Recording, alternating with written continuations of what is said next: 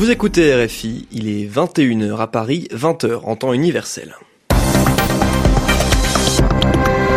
Thomas Vichard. Bonsoir et bienvenue dans votre journal en français facile. Avec moi pour vous le présenter ce soir, Thomas Schnell. Bonsoir Thomas. Euh, bonsoir Thomas également. Nous sommes deux Thomas ce soir à présenter ce journal. Bonsoir à tous.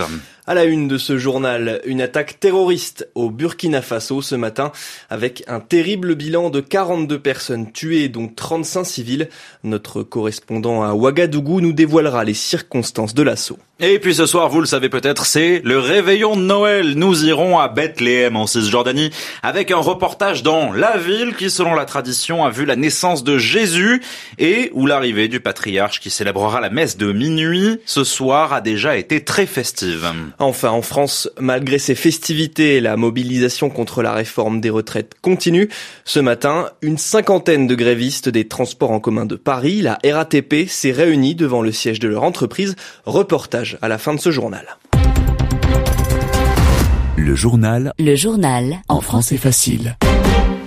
Et donc à la une, le Burkina Faso, secoué ce matin par une attaque terroriste meurtrière dans le nord du pays. Le bilan est très lourd, 42 personnes ont perdu la vie, 35 civils et 7 membres des forces de sécurité.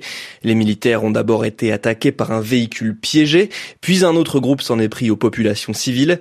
Les assaillants ont été repoussés après l'intervention de l'armée de l'air. L'état-major indique avoir neutralisé 80 terroristes. Les explications de notre correspondant au Burkina Faso, Yaya Boudani.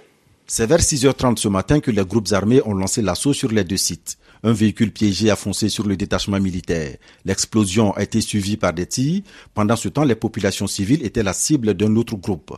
Parmi ces populations figurent de nombreuses personnes déplacées internes suite à des attaques dans leur localité selon une source sur place. Les combats ont duré plusieurs heures selon l'état-major général des armées. Plusieurs aéronefs des forces armées burkinabais ont dû intervenir pour repousser les assaillants. La traque s'est poursuivie au sol selon un officier des forces armées. 80 terroristes ont été neutralisés selon l'état-major général des armées. Une centaine de motocyclettes et de l'armement ont été saisis. On déplore sept morts dans les rangs des éléments des forces de sécurité. Plusieurs civils ont été également tués durant l'attaque, écrit l'état-major dans un communiqué. Selon nos sources, au moins 35 personnes, dont 31 femmes, ont été assassinées. C'est au cours du ratissage que les forces de sécurité ont découvert les corps de toutes ces victimes civiles. Yaya Boudani, Ouagadougou, RFI. L'actualité internationale, c'est aussi la Côte d'Ivoire. Guillaume Soro, ancien chef de la rébellion dans le pays et candidat déclaré à la prochaine élection présidentielle, a dénoncé sur Twitter la brutalité inacceptable des forces de l'ordre à l'encontre de ses partisans. L'ex-président de l'Assemblée nationale fait l'objet d'un mandat d'arrêt international de la justice ivoirienne pour tentative d'atteinte à l'autorité de l'État. Guillaume Soro devait rentrer dans son pays après six mois d'absence pour lancer sa campagne électorale. Son avion a finalement atterri au Ghana avant de repartir vers l'Europe. 15 partisans de Guillaume Soro ont été arrêtés hier, dont son bras droit.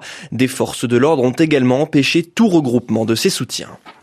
En Algérie, premier jour de deuil national après le décès hier du puissant général Ahmed Gaïd Salah. Malgré cela, un millier de personnes ont de nouveau manifesté aujourd'hui à Alger, la capitale. Elles contestent toujours le système algérien dont le mouvement populaire veut se débarrasser.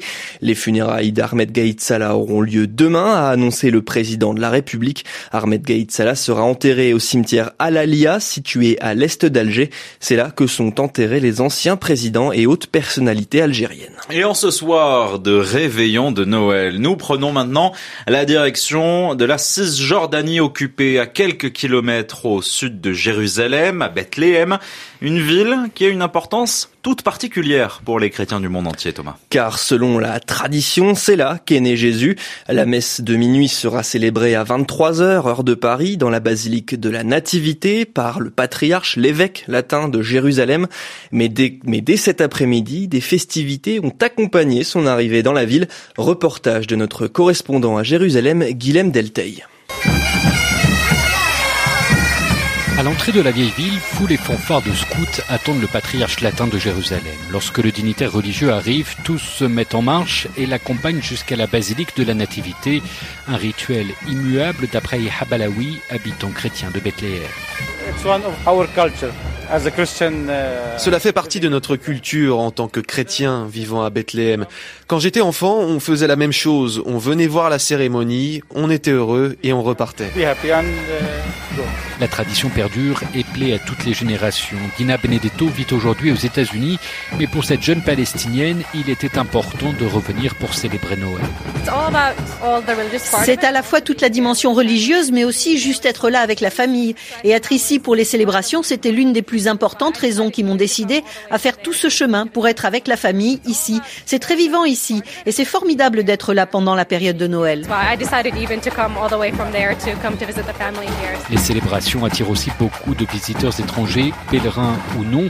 Shana et Duka sont néerlandaises et c'est presque par un heureux hasard, disent-elles, qu'elles sont là en cette veille de Noël. Nous voyagions dans le coin et on s'est dit que ce serait une belle expérience.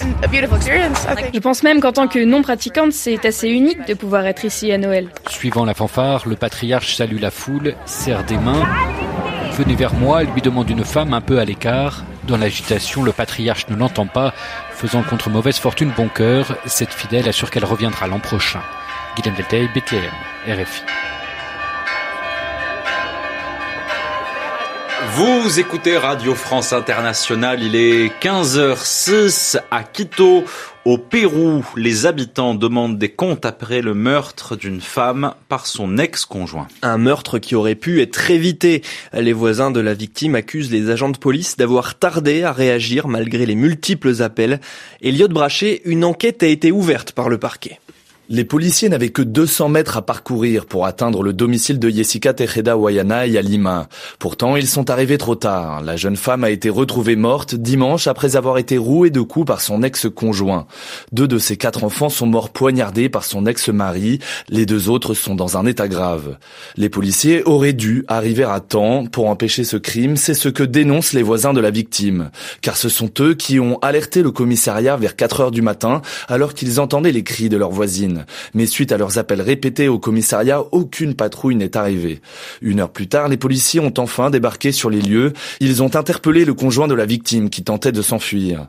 Ce lundi, les 34 policiers du commissariat de San Cayetano ont été suspendus. Une enquête est ouverte pour déterminer la responsabilité des agents. Ils encourent jusqu'à 4 ans de prison pour avoir violé la loi qui vise à prévenir la répétition des féminicides au Pérou. Car le meurtre de Jessica Tejada Wayanay est le 163e féminicide cette année, déjà 12 de plus qu'en 2018. Et puis en France, la grève contre la réforme des retraites ne faiblit pas en ce jour de réveillon. C'est le 20e jour consécutif aujourd'hui. La mobilisation aurait déjà coûté plus de 400 millions d'euros de manque à gagner à la SNCF selon son patron. 40% seulement des TGV, les trains à grande vitesse, sont circulés aujourd'hui dans les transports en commun. Six lignes de métro étaient complètement fermées à Paris. Seulement deux bus sur trois ont roulé dans la capitale. Et ce matin, devant le siège de la RATP, il y avait une cinquantaine de grévistes de l'entreprise. Ils voulaient, ils voulaient montrer leur motivation ce jour de Noël. Reportage. La grève pendant les vacances, ce n'est pas un problème pour eux. Le message est chaque jour le même. Ils tiendront le piquet de grève tant que le gouvernement n'aura pas retiré son projet. François-Xavier Haroul, c'est co-secrétaire du syndicat solidaire RATP. On voit bien que le gouvernement vacille et que là, il est, il est au bord de la rupture. Macron annonce, fait des effets de manche en disant qu'il veut pas de sa retraite de président. Bon, ça n'apaisera pas la colère des, des, salariés grévistes. Les salariés sont soudés, même y compris pendant la période des fêtes. Des pertes de, de Noël ou de Nouvel An avec nos familles, on connaît ça régulièrement. Chaque année, on vit ça. Les partenaires sociaux seront reçus le 7 janvier par le Premier ministre, réunion annoncée hier, mais elle ne changera rien selon Stéphane Régnier de la CGT RATP. Oui, ils, ils attendent effectivement que euh, le 7, peut-être ça s'essouffle. Bah, regardez, hein, je crois qu'ils euh, sont un peu trompés. Mais financièrement, ça commence à devenir compliqué, explique-t-il. Depuis le 5 décembre, il ne gagne pas d'argent. Les soirs, quand je rentre euh, après euh, mes mouvements, je regarde mes enfants bien en face et je me dis que oui, c'est vrai que je perds de l'argent aujourd'hui. Mais voilà, on se dit que c'est une forme de sacrifice que l'on fait aujourd'hui. C'est un investissement long terme pour nos enfants et nos petits-enfants futurs. La caisse de grève interprofessionnelle qui a été mise en place exceptionnellement se monte aujourd'hui à 850 000 euros. C'est la fin de ce journal en français facile. Merci Thomas et bon réveillon à vous.